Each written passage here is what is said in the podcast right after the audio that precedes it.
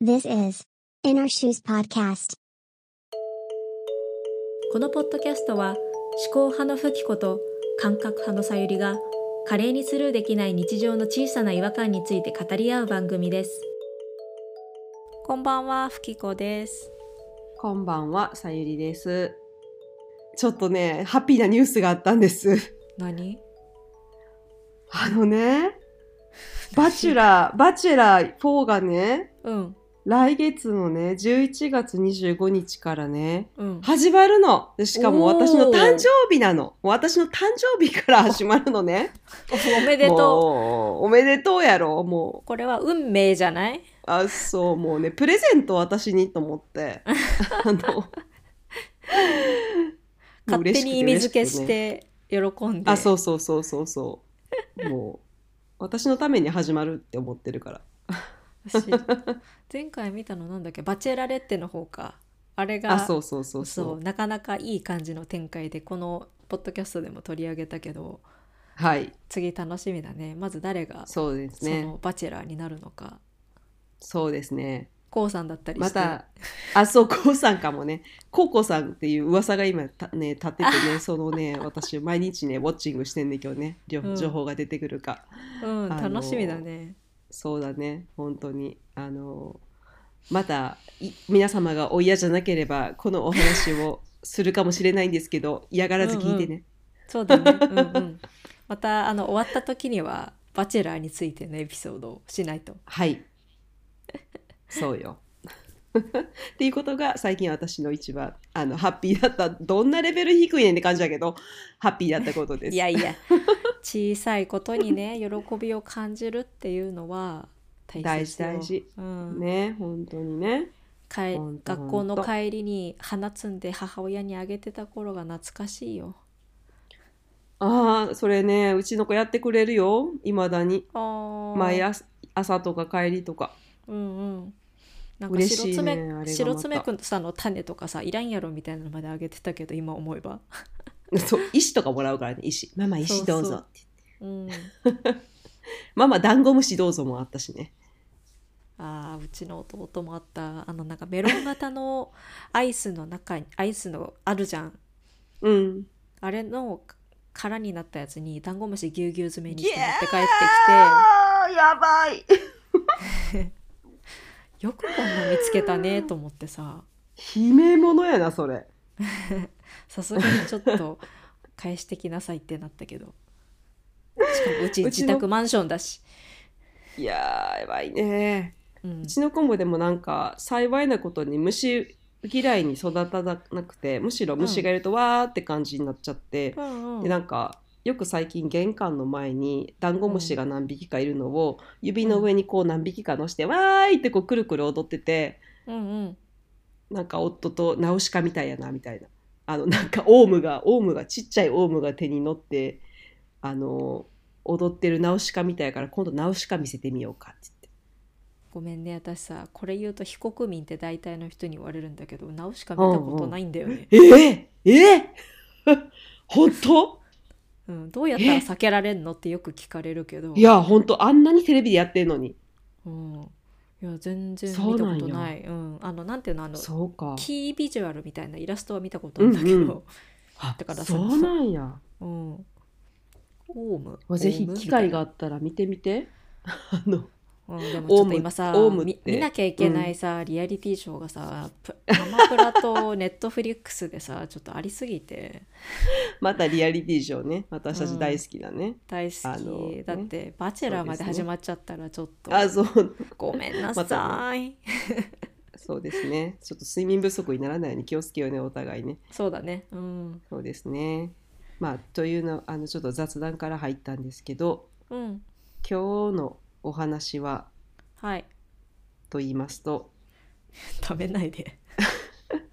この雑談とえらいカラーが違うんですけど。だいぶ対照的な。あの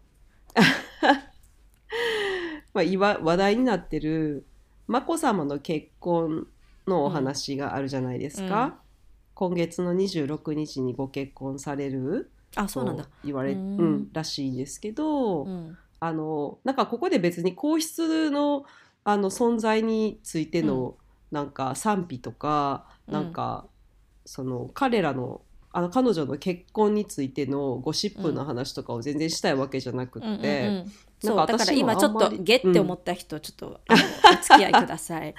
全然あのそういうんじゃなくってまあなんかそういうゴシップとかもさ、目に入ってきちゃうからあの一通りは見て見たりはするけど、あまりそこには興味がなくてなんかそれよりも、なんかこの皇族の特に女性の人たち皇族にいる人たちに対しての取り扱いというかあの報道のされ方とかうん。あのがちょっと気になってきてあの、今皇族にいらっしゃる例えばその美智子さんとか雅子さまとか眞子さまとかうん。紀子さまもだけど、うん。そういう方々がこう過去にどんな風に報道されてきたんかなっていうのを見た時に結構みんなバッシングされてきてるのね。でちょっとジェンダーの観点というか、うん。なんで皇族の女性ってうん。もう見見る限り私の主観やねんけどうんうん皇族の男性よりもなんかすごく細かいところでなんか批判を受けたりバッシング受けたりされすぎてないかなっていうふうに思い出して、だからなんかあのジェンダーの話だね、今回話すのは。皇室の話じゃなくて。と、うん。うん、そう。なぜ、なぜにこんなに彼女たちは手をし、手を変え品を変えさ、ふきちゃんがよく言うけど、あの、順番にみんなバッシングされては、なんか、あの、うん体に不調をきたしたりとかしてるんやろなっていうのがすごく気になって、ちょっとそのこと話したいなって思って。うん。なるほどね。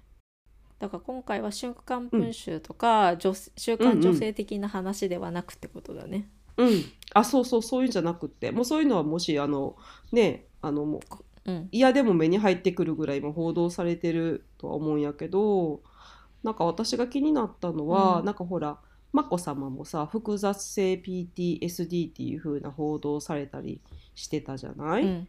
でなんかうん。複雑性 PTSD っていうのもなんかまあその精神的なあの、うん。何やったっけ？ごめん複雑性 PTSD とは、まあ、長期反復的なトラウマ体験の後にしばしば見られる感情などの調整困難を伴う心的外傷後ストレス障害うん。です。普通のやつと何が違うんだろなんあ PTSD う。と、うん。あ PTSD は死の危険に直直面した後にその体験がうんその体験の記憶が自分の意思と関係なくフラッシュバックのように思い出されたり悪夢に見たりすることが続くと。で不安感とか辛さのあまり現実感がなくなったりする状態でよくなんか戦争から帰ってきた人が PTSD を発症することが多いっていうのは聞いたことがあるけど、うん、機関兵にすごく多いっていうのは、なんかそれこそアメリカンスナイパーもそういう話だったよね。ああそうだね。そうだね。うん。そう、まあ、彼女が今回そういう症状に陥ってるっていうのが報道されて、で思い出したら、うん。今でこそなんていうの？あの今皇后になられた雅子さまだって、うん。ねあの皇室にお嫁様としてお嫁様？お妃様、うん。として入られた後にやっぱり適応障害っていうねあのーじょ症状をずっと患ってらっしゃって、まあこれもやっぱりそのストレスが原因で引き起こされるあの感情の行動感情や行動の症状によってそのその人の社会的機能が大そ大きく阻害されたりとか困難になる状態っていうのがうん彼女もずっとずっと続いてたわけで。うんうんでなんかす遡るとなんか私もふと思い出したら美智子さまだって声が出なかった時期が確かあったなって思い出してうん調べたら、その彼女にもやっぱりバッシングがあった時期があったらしいのね。うんそれはあれかな、うんご自身で育てるみたいなことを決めた時なのかなもっと後かな。いやなんかねその彼女のやり方彼女が目指すその国民への寄り添い方っとしてやっぱりその被災地にさ伺ったりとか、慰問行ったりとかすごいよくしたはった私も印象があって、ただそのなんていうのかなその彼女に対してその皇后の役目は被災あの災害時のお見舞いじゃないだろうとか、うん。皇居の奥で祈ってるだけでいいだろうっていうようなその、うん、保守うん的な人たちからその新し、まあ、そういうなんか被災地の見舞いとかっていうのは私なんか昔からずっとやってはることなんかなと思ったら、うん。意外にそうでもなくって、うんまあ、この美智子さまがあの前の天皇うん。と一緒に、まあ、その皇后になられた時にそうやってだあの気づいてきはったものみたいらしくて災害地慰問行ったりとかだ。知らなかった。あのうんうん。そうだからその新しい皇室のあり方っていうのを批判する意見も結構あったらしくてね。そうなんだ。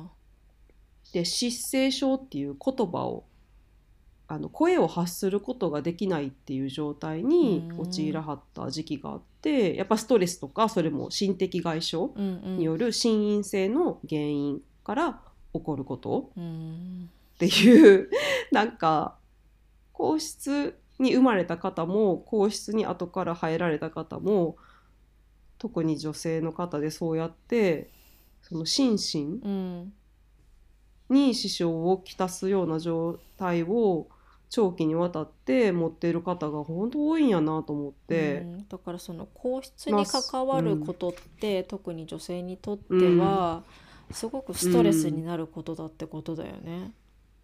そうもうまさしく今言った通りかなと思うのねきっうと。ん、うんなんかその前あの今の上皇の娘の清子さんがなんかうん。皇室出て結婚された時はそんなになんか相手の人をさ、もうああだこうだ根掘り葉掘り調べてなんだろう、うん。なんかバッシングするみたいのがあったような記憶があんまなくて、うん。なんかスッてなんかいなくなったじゃないけど皇室を去ったような、うん。なんか祝福ムードのみでなんか去ったようなイメージがあって、うん。ちょっとそれ以外のうん。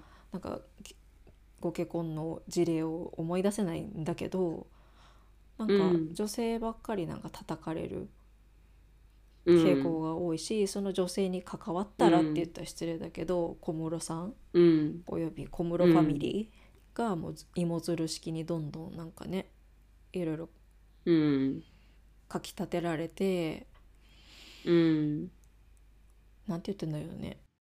なんかそこまでし叩くっていうことはさなんかすなわち自分があってほしいものとは違うとかこうあるべきものとは違うっていうのが、なんかうん。感情としてあるからそういうことになると思うんだけどこうあってほしいの、こうって結局何なんだろうねなんかもしかしたらそのこうが、ね。あの人によって微妙に違うからこそこうやっていっぱいバッシングされちゃうのかなっていう気もする。それこそさ、うん。あの大日本帝国憲法の頃のぐらいうん天皇に対してき、天皇っていうかまあ天皇家に対して期待してる人もいればあの、まあ、なんか法律にのっとってこうあってほしいって思ってる人もいるしそうじゃなくて、うん。なんかその品性方向？ん？貧困法制？うん。どっち、うん。貧困法制じゃなくて。えっ、と。あれ？私のはあんまり頼りにしない方がいいで。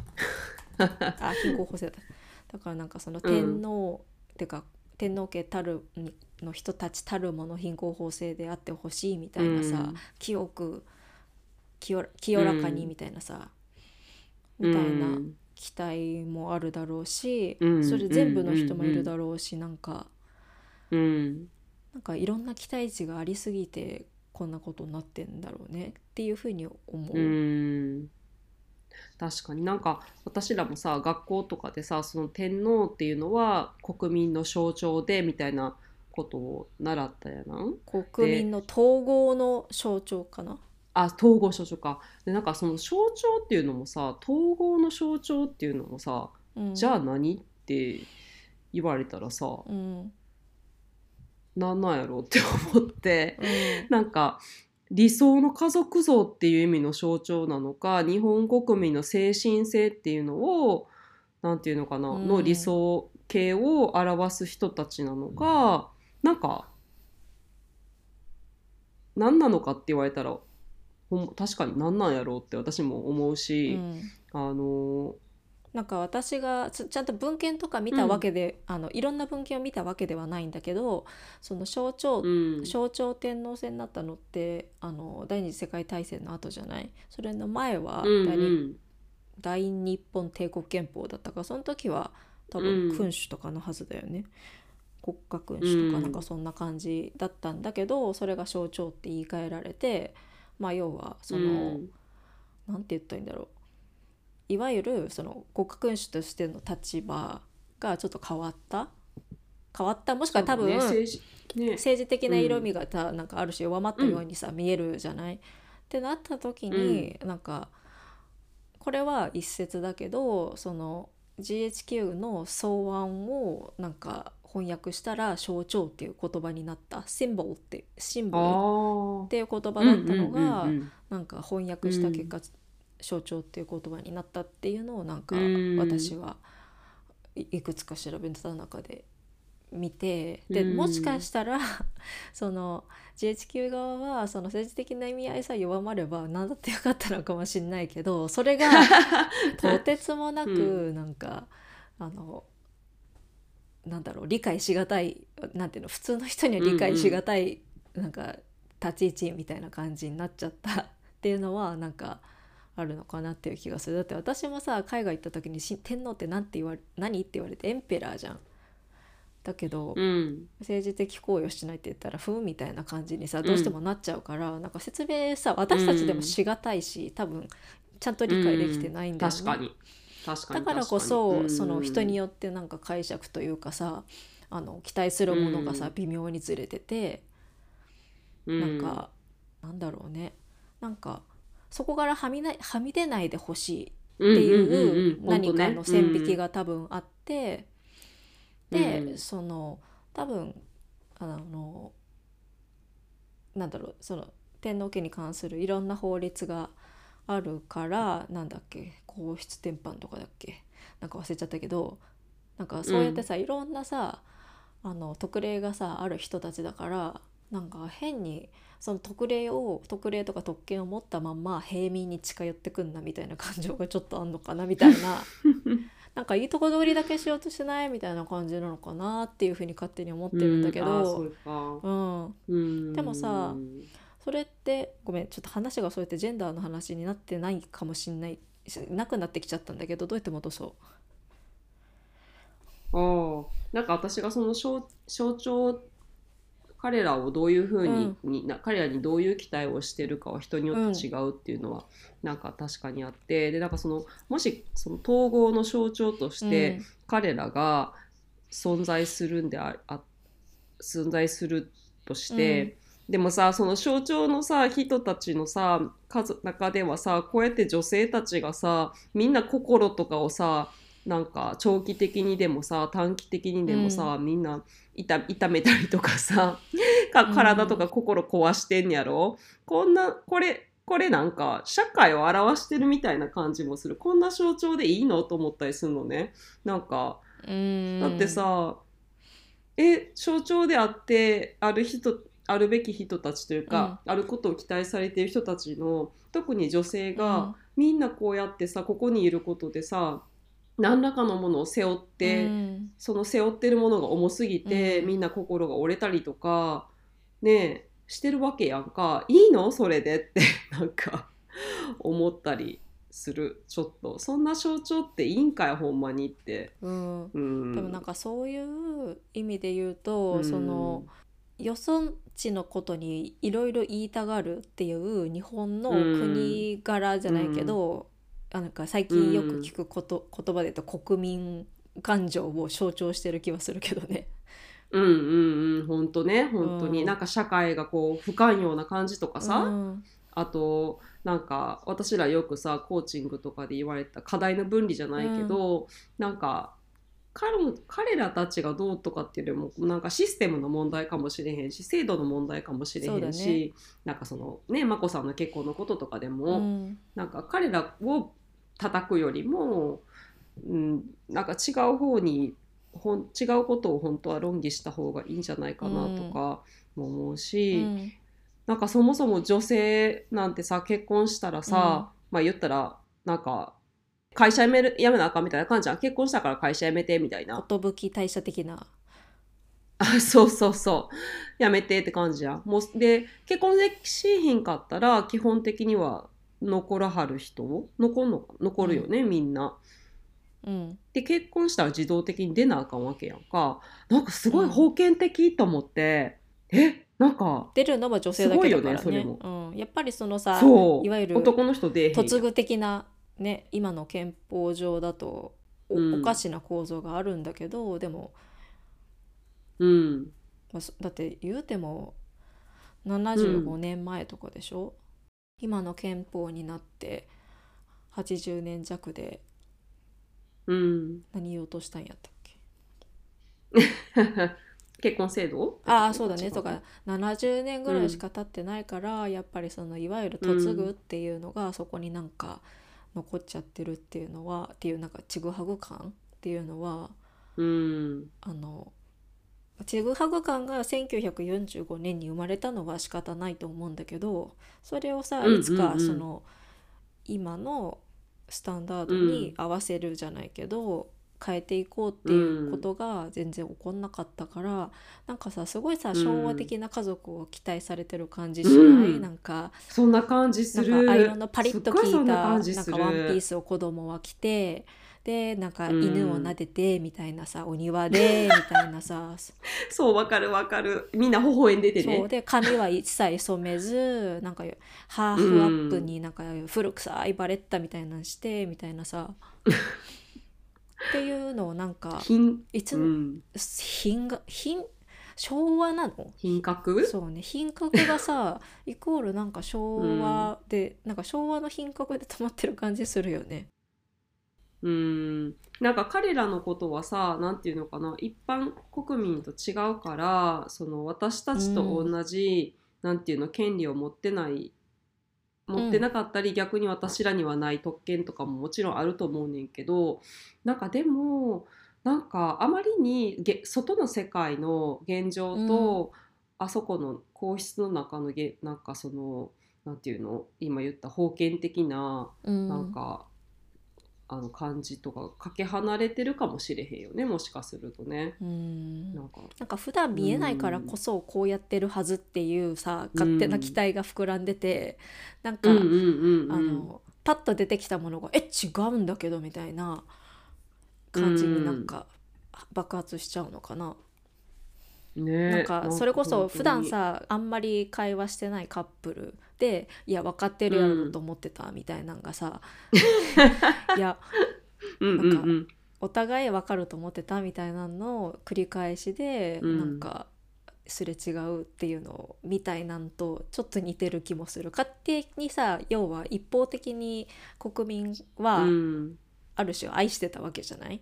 天皇家を。うん。それがなんかリアクションが違ったもんでえ？何なの？今までこんなに愛をそ愛を注いだっていうかなんていうの？あの私は仲良くしようっていう気持ちでいたのにみたいなさ、うん。いやそれそれあんたの妄想やろみたいな。なんか怖いそれ聞いてて思ったけどなんかこの構図ってメンヘラみたい。そう俺はこんなに俺はこんなに思ってるのにみたいな、うなんちょっと DV の DV の男の人みたいな。なんか束縛からまあ DV に入って、男女関係ないけどさ、うん。DV する人みたいな、うんうん。なんかこんなにお前のこと思って言ってやってんのになんでお前は分からへんねんみたいあなー本当だね。なんかちょっと怖いなと思ったりすうん。るする私そういうの。なんかそれが彼らがその国民の統合の象徴であって、うん。なんかねあのいつまでも理想の私たちの中の理想のなんかあり方を体現して生きてってほしいみたいな期待をこうなんかドンって乗せられたがゆえに、うんうん。なんかそれから外れてるからなんかもうみんななんか言わずにはいられへんみたいななんかマジ怖いわって私は思うねんけど、なんかうんうん。ちょっと話戻すとジェンダーの観点から思ってんけどなんか、うん。あの女性の天皇って今なれへんやん法律的には。そうだね。日本って。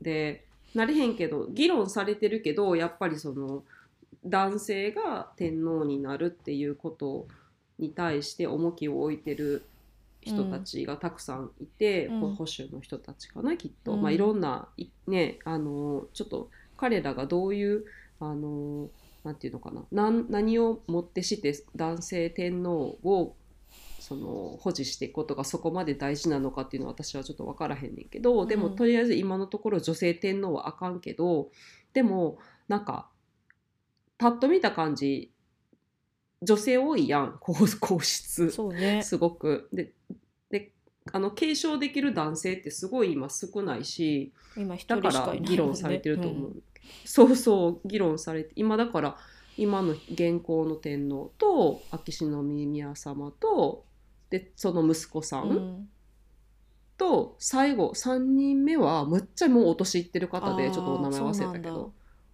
現実的に多分そんなことは起こらへんやろなってぐらいお年めされてるのね。うん。じゃあうん基本的には二択なのね、うん、あのあそうそう。の兄弟って言ったらちょっと失礼だけどあの兄弟の子供の中の、うん。あのいとこ同士の中のどどっちかってことだよね。うん、でもだから女性が多いけどやっぱり一般の男性と結婚したらうん。身分を離れることが決められてるからやっぱり将来の公務負担を懸念する声が根ぶ根強いらしいのね。だからこうその天女性天皇とかの創設が議論されてるけ公務ど負担ってどういう意なん味いろんな公務がいっぱいあるけど、その少ない人数だけでは、ま、回せへんくなってくるからひその多分皇室から人が減っていくと女性が。今や今誰かがやってることを誰かの、えー、と例えば眞子さんがや眞子さまがやってることが誰か代わりにやらなあかんやん、っああそういうことか。ていう感じで一、人いなくなるとその人の分また誰かがやらなあかんくなるから会社みたいだね。多くなっていくって。そうそうそうほんま会社やん。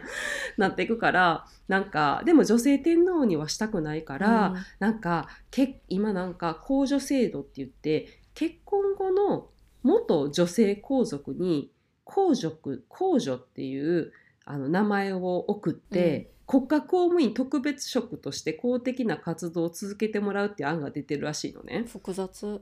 でさもうさそれきそれ読んだ時にさいやもうそれなんなんと思って なんか結婚したら出てってねやめてねやけどなんかあのこれある記事に書いてあってなるほどと思ってんけど、寿大社が制度で決まってる会社やねんけど、あのでもまあでもあの結婚したらやめてねでも正社員は無理やけど非正規雇用として時々働いてってなんか言われてるようなもんやんって書いてあっやめってちゃ確かに本当だね。ほんまやんと思ってでもなんていうの女性天皇にはしたくないから、うんそうやってなんていうのかな曖昧な形で、うんうんなんかいやほら権利はとりあえず与えるからみたいな感じでさ、うんうんうんうんなんか私あれあれと似てるなと思った。あの夫婦選択制え別え選択制別姓の話あるやんか。選択的別姓。あれでもあ選択的別姓ね、うんうん。あれでもさ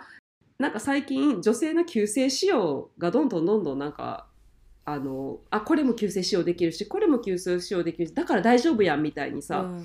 あのいう人たちが政治家でもいるやんか。自民党の最大限の情報案みたいな感じであの そう稲田さんが言ってるやつでしょ？うん、あれと似てるなと思って、ねあなんなんだっけ？なんていうの？旧姓使用のうん、拡大とかっていうやつでしょ？そうそう。えマジマジ言ってでもさそれってさ念頭に置かれてるのはさじゃあそうするとうん。50-50できっと男性も女性もどっちの姓を取るか悩んで、男性も旧姓使用可能にするし、女性も旧姓使用可能にするよっていう話じゃなくて、そうごめんね別姓にはできひんからその代わりにこういうなんていうの情報案があるしこれで許してみいやたいなさ。絶対ごめんねとか思ってないよ。あそっか。これあったらええやろみたいな。いやわがまま聞いてやってるぐらいの。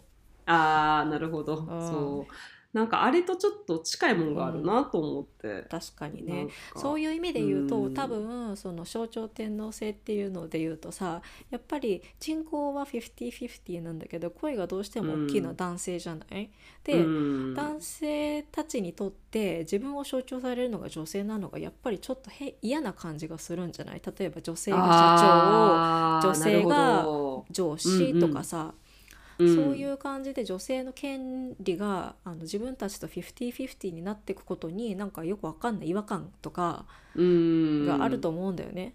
で、うんまあうんうん。うんなんか変化に対してさそうやって違和感感じたりとか、えっと、抵抗感を感じるっていうのは、まあ、自然なことだと思うんだけど、うん。なんだけどそれを何とかしてねじ伏せようとする人たちが 結局さマジョリティというかまあなんていうの？人口的にはマジョリティじゃないはずなんだけど声の大きさで言うとうん。マジョリティだから、もううん。巧妙にねじ潰されていくというかさ、うん。やっぱりなんか自分たちが譲歩することに慣れてない男性たちっていうのがやっぱりう、ん、あっていやいいじゃん今のまんまでっていう。うん。うん、で多分女性側がどれだけ譲歩してきたかっていうのが、うん。多分分かってないというか身に分かってないね。うん、感じてない、うん。いやむしろこんな上げてきたじゃんみたいな。そうそうそう。あげる側なんよね あの人たちは多分ね、うんしなんか自分たちがうんうん。いつも例えば優実は優先されてるとかうん。いつも何かをしてもらえてるとかそういうことにも、そういう社会のこうなんか男性を中心としたうん。なんか社会の構図にも多分気づ気づいてない人の方が絶対多いと思うしそうだね。なんかなんかそう、うん、シスジェンダーでだから要は自分の性自認と体の性別が一致していてストレートで、かつ、うん。えっと、結婚して子供がいて正規雇用もしくはなんか公務員とかそういう安定した仕事をしていてっていう人たちって多分もう気づかないというかさその、うん。そうじゃない側っていうのをさ一回も1秒も経験しないままに 多分大人になってしまうから、なんかうん。それが多分成長する過程でなんかいバランスが逆になることが一回でもあればちょっとわかると思うんだけど、うん。あの女性はだんだんだんだん削られていくけどうん。男性がだんだん削られていく場面ってないからもうどうしてもなんかうん既得権益を手放せないみたいな。うん。うん、でなんか自分の損っていうのがどうしても目の前で来ちゃうからその社会的な得とかさ、社会的な利益みたいなのとかうんうん。ひいては自分の周りの人たちの利益みたいなさうん。ひいてはっていうかなんか自分の利益自分の家族の利益自分の周り例えば職場とかさ年下しい友達とかの利益もだし、なんかひいては社会の利益みたいなところになるんだって思わないんだろうね。いや自分損するしうん。っていうのが先来ちゃうんじゃないかな。うん本当に。なんかちょっとジェンダーの話に今なったんやけどなんかうん。ちょっと戻ると、うん。やっぱなんかそう思うとなんていうのかな。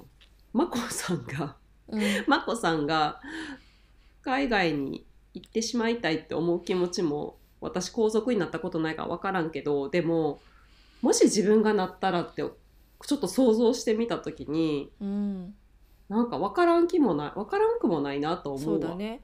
なんか、うん。意味として例えばアメリカとかだと特にビザ問題とかさいろいろあるからそれを苦労、まあ、ある種さなんうん。あのよそ者であり、うん。あのある種歓迎されてない立場じゃない、うん移民って。うんでもそれ以上に今自分が生まれ育ったところに歓迎されてないっていうのをすごい感じてるから 悲しいよね。うんうん普通に考えたら普通に考えたらっていうか通常だったらさ海外で生活する方が多分あの国籍を持ってない限りとか言語がネイティブでもない限りさやっぱりさ辛い部分とかはあると思うんだよね。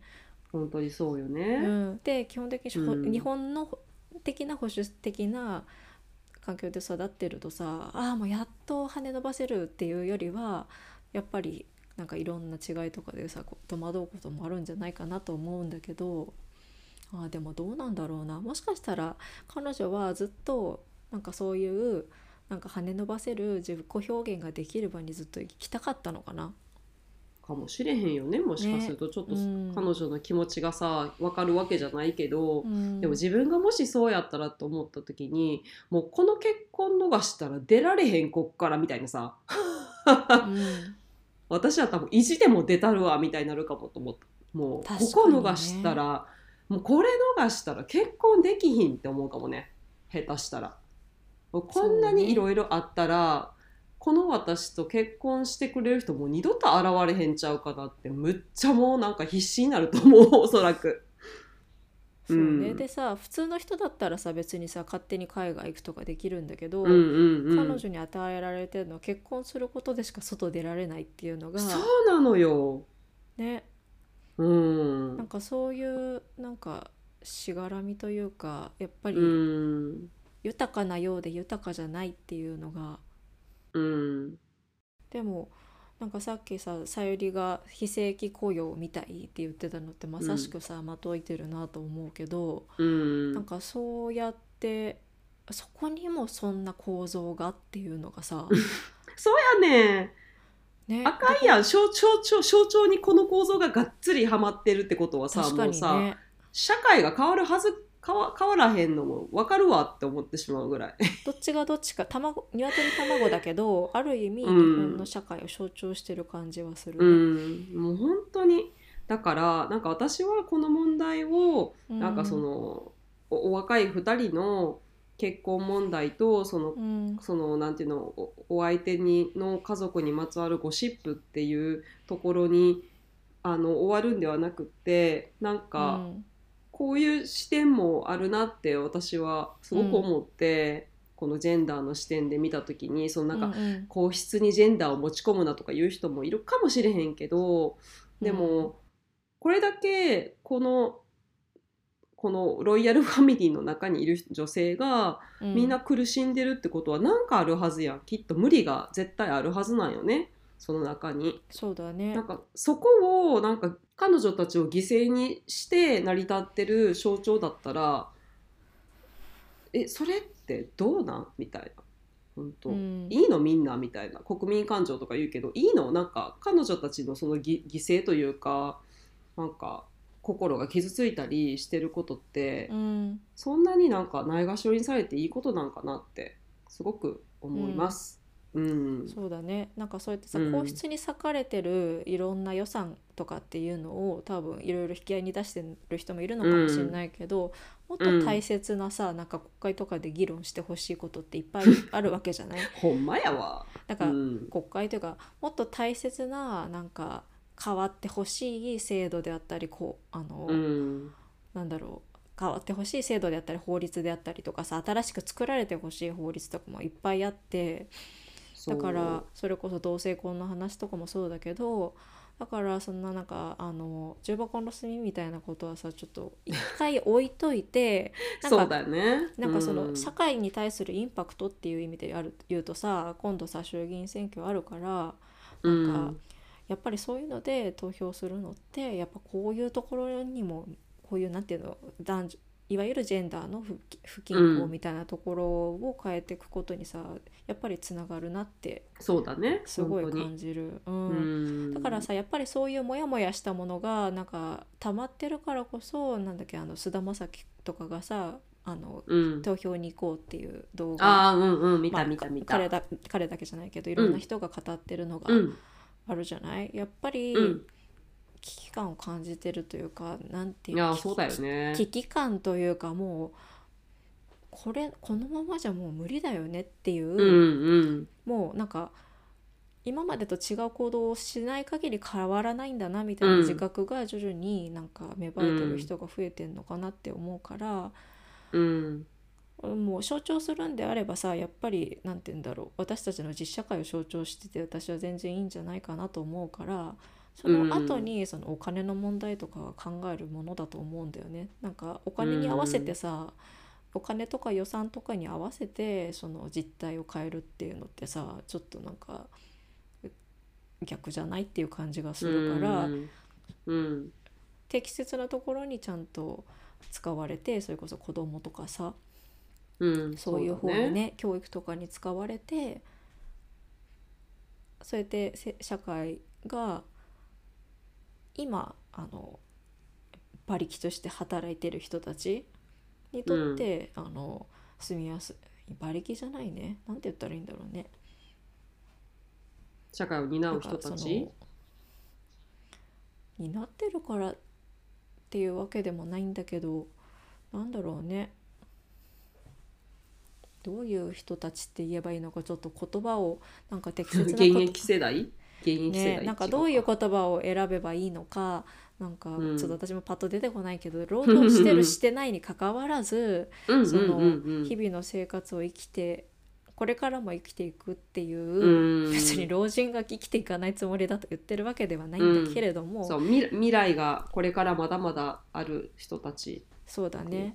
に対して、別に未来がさ、短い人も全然いいと思うんだよ。若い世代でさ、うん。まあ自分は短命かもしれないって思ってる方もいるかもしれないし、まあ、いろんな人がいるけど、まあでも確率としてはさ、うん、やっぱり長く生きるのは今例えば私の子供とかさ、うん。20年後30年後とかにうん。あの今ちっちゃい子たちが多分私たちみたいな年になって、働いたりとか家族持ったりとか、まあ、結婚があるか分からへんけどその頃は。でもやっぱりそうやって何らかのね、うんうん。あの形を取りながら生きていくわけやからそううん。うん、だからそれこそさゆりの子供がえっと彼女がさ大きくなった頃にああ私あの時投票行っとけばちょっと違ったのかなとかって思いたくないじゃん。そうね。うん、なんかそんな意味で、うん、もうこのままじゃ嫌だって思うんだったらなんかもうちょっとさ なんかいきなり投票の話になっちゃったけど でも、うんあのやっぱり、その声を上げる方法ってネットにわーわー書くことじゃなくてやっぱりこういうことそうここれしか私たち権利さ そういう意味で言うとね。そう国政に反映されする、えっと、手段ってさ非選挙するか選挙に行くか立候補するかさ投票するかでしかさ今のところさあの大きく与えるあの大きく変える権利はないからやっぱそれを、うん。ね使った方がいいんじゃないかなって私は思うね。うん。なんかこの税金をどう使うかうん。ふきちゃんが言ったみたいにその皇族の人たちがやっぱり税金で生活してるんやからとか税金でなんていうの？税金で全て賄ってる人たちなんやからとか言うけど、でもねそれってすごい危険やなと思っててこれって生活保護のバッシングとかとも似てるなと思うのね。なんか税金で生きてる税金でまあ言ったら助けられてる人たちうん。とかなんかその、ひまあ、人よりハンデがあたある状態やから、まあ、普通の人よりもうちょっと国からお金をもらってる人たちとか、まあ、シングルマザーとかさもしかして、うんうん。あの障害のある方たちとかそうやって国から援助とかを受ける必要のある状態の人たち。なんかあれだね。なんか働かざる者食うべからず的な、うんでも誰一人税一人その額の違いはあれども税金を使ったものの恩恵を受けてない人って一人もいいひんはずなのねここうん。この国、今この国に生きてると。そうだね。その大小は違うかもしれへんけどねもちろん、うんうん。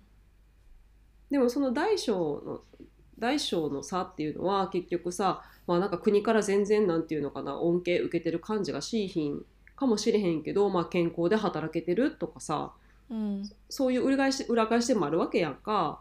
ちゃんと仕事があって、毎日帰る家があって。うん。っていうまあ言ったらうん特権でもないけどそういう状態をちゃんと保ててる自分でいられるっていうことがもう素晴らしいことで。そうだね。でそうじゃない人たちもいるし自分がそうなるかもしれへんっていううん。そうね。確かに。可能性だってあるしなんかうん。税金でやし なんかそれこそ養ってやってるんじゃないからみたいなさ、うんうん。なんかそれをなんかかざすのはちょっと危険やしなんか、うん、それやったらさもっと無駄遣いしてるさ政治家とかさへあしょうもない法案とか箱物とかウォッチングした方がええんちゃうと思ったりする、うんうんうん。ほんまに。それこそ選挙に行って。ね。投票で落とすとかそういう人たちも。なんかそっちに恩恵、ねそうう恩恵受けきれてないって思うんだったらどのどの政治を選べば自分恩恵受けられるかなっていう発想でうん。決めればいいんじゃないかなと私は思うんだよね。それがすぐに実現するかどうかわかんないよ。今までさ結構これまで 投票率50%とかでさまうん。あある種あの結構サボってきたわけじゃない？そのアクションうん、そを。うね、うん。うん。まあサボりたくなるようなアクションをしてた人たちがいるっていうのはもちろんあると思うけど選ばれた人たちの行動がっていう意味ね。うん、まあでもなんかちょうどいい時期だったね。投票のあ時期の前だし。ね。うん、多分これ聞いてる人のほとんどが有権者だと思うから。そうそうそうだね。そうそうそう、そうなんです。まあなんかそんな感じでちょっとあの話題の眞子さまのご結婚のお話から皇族の中に皇族のに所属する女性から見るなんかジェンダーの問題とか、最後は選挙の話にもあの行きましたがあの皆さんもね この報道はなんかみんないろんな見方があると思うから私が感じたような見方をしてる人もいるかもしれへんし、うん。なんか全然違う見方をしてる人もいるかもしれへんけどまあこういうあのねこういう見方もあるんやなっていうのをちょっとあの、ねシェアできたらなと思ってうん。今回話しました。なんかうん。そういう意味で言うと、そのそういうのを叩きたくなるとかなんかなんだろう。その皇族のことに対して批判したくなる気持ちっていうのがさもしなんか、うん。その自分が望む形で解消される、うん、要はこうだったら私は納得するっていうのがこの今のなんかいろんな問題に対してあったとしてよ。それが自分がもし満足いく形で終わったとしても多分、うん。またね新しい問題ってどうしても出てくると思うんだよね。なんかわーわー言いたくなるような問題、だからなんかそういうところになんかエネルギー使うよりもなんか自分のことにエネルギー使った方がなんか自分もなんかある種自己中心的にうん。ね、考えてた方がある。それって気が楽だなって思う、そうだね。うん、人の自己中あのなんていうの括弧書きの自己中を なんかなんかに対してムカついてるよりもなんか自分の自己中大切にしても、人なんか知らんみたいな感じになってるの方が 気は楽だよね。そうだね。うん。まあなんか私はあと話しながらやっぱり皇室女性の置かれてる環境はうん無理ゲーなんじゃないかって思ったよ。そうだね。うん無理ゲーって使ってみたけど初めて 無理無理ゲーなんじゃんと思ったよ。そうね。なんかそこまで彼女たちに犠牲払っうん、はして誰が幸せっていうことだよね、だって本当だよ。あの今の天皇もさ雅子さんの時にはさ会見だったかはちょっと忘れちゃったけど、うん、なんか雅子のこと私が守りますみたいなことをおっしゃってたし、うん。やっぱり結局さあの皇室の中の人たちもさそれによって幸せじゃないっていう、うん。うん、なんか本当に。求められてるものを維持するためになんかうん。いろんな人が不幸せになってるような気がして。本当だね。うん、ディスってる人も幸せじゃい、ないだろうし、ディスられてる方も幸せじゃないだろうし、うんそういうニュースをなんかやたら目に入ってくる飛び込んでくるのもあんまり気分良くないし。うん、なんか見ないようにすればいいいいだけの話やねんけどうん、ねここまでニュースに出てくるとなんかちょっと呆れるというかうん、なんかそれって私たちの本当に知りたいことなんていう確かにね。うん、っていうすごく疑問が湧いてきます。うん、うんね。まあなんか幸せになってほしいね。そうだね。ほら見たことかみたいなね。まあでもうん失敗してもいいと思うけど、私は。まあね、なんかそのそういう意味で言うとさ、テレビがさ、そうやって終わっていくって言われちゃうのって、そういうことばっかりやってるからなんじゃないかなっていう気はする。ほんまほんまそうやわ。うん。うん。なのかもね。うん。う私ら見る方も賢くならなあかんね。そうね、テレビっていう媒体の、あの。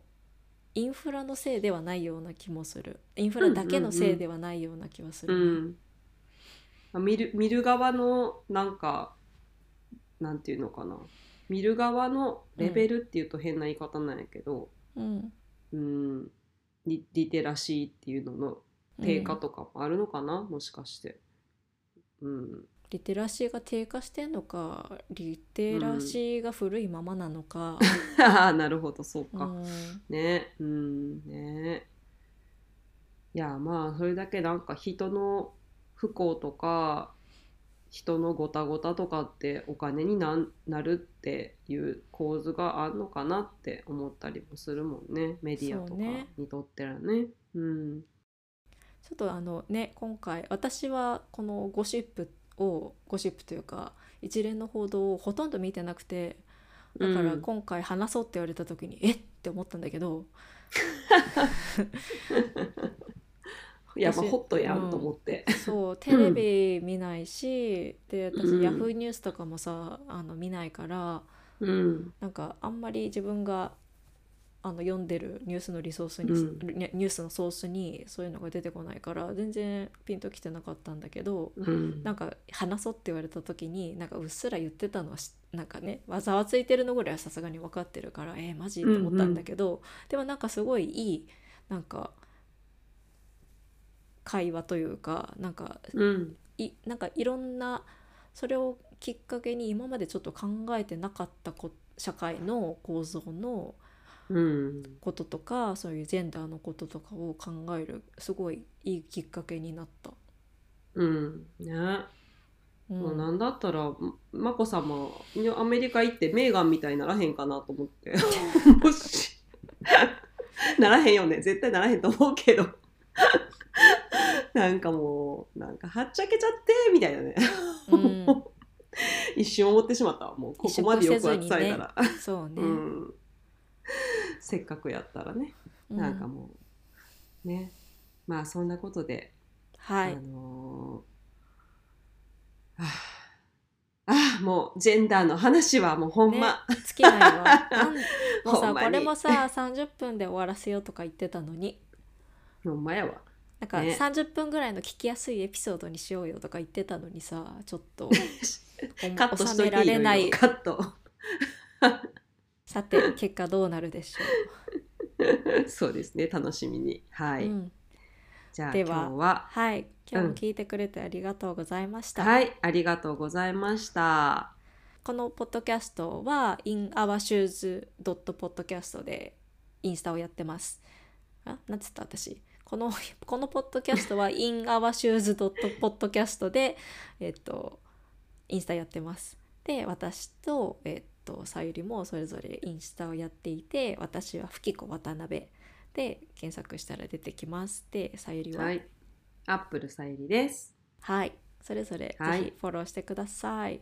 はーい今回ちょっとなかなかデリケートと言っていいのだろうか。まあそうね。デリケートな問題ではあるよね、うん。いろんな考え方がかなりあると思うし、うんそうだね。っていうそんなトピックをあの取り上げましたがそのジェンダはいーっていう観点についてなんか皆さんの感想があったらぜひ教えてください。はーい。でちなみに私たちの言ってたその天皇の話とか法律の話は多分間違ってることいっぱいとあると思うんですけれど あると思います。はい、そこはちょっとよお手柔らかにお願いします。あ、そうですね。ご了承くださいませ。はい。はい。あと、あとなんか天皇天皇ファミリーに対しての呼び方がちょっと失礼っていうのもごめんなさい。あのうそうですねうん噛みそうでしたななんとか様とかあのねあると思うねんけど。アナウンサーちゃうからまあそうね。多めに見て。それはちょっと皇室の方々にごめんなさい。すいません。はい、うん。でははい。また次回も聞いてください。はい。ありがとうございました。はい、ありがとうございました。はーい。おやすみなさい。まこのポッドキャストはインスタグラムもやっています。ぜひぜひ聞いてくださった感想や質問、取り上げてほしいトピックなどを教えてください。アカウント名は inourshoes.podcast です。アイコンは手のイラストが目印です。ポッドキャストの紹介文にもリンクがあります。コメントはとっても励みになりますので、待ってますそしてすでにコメントをくださった皆さんありがとうございます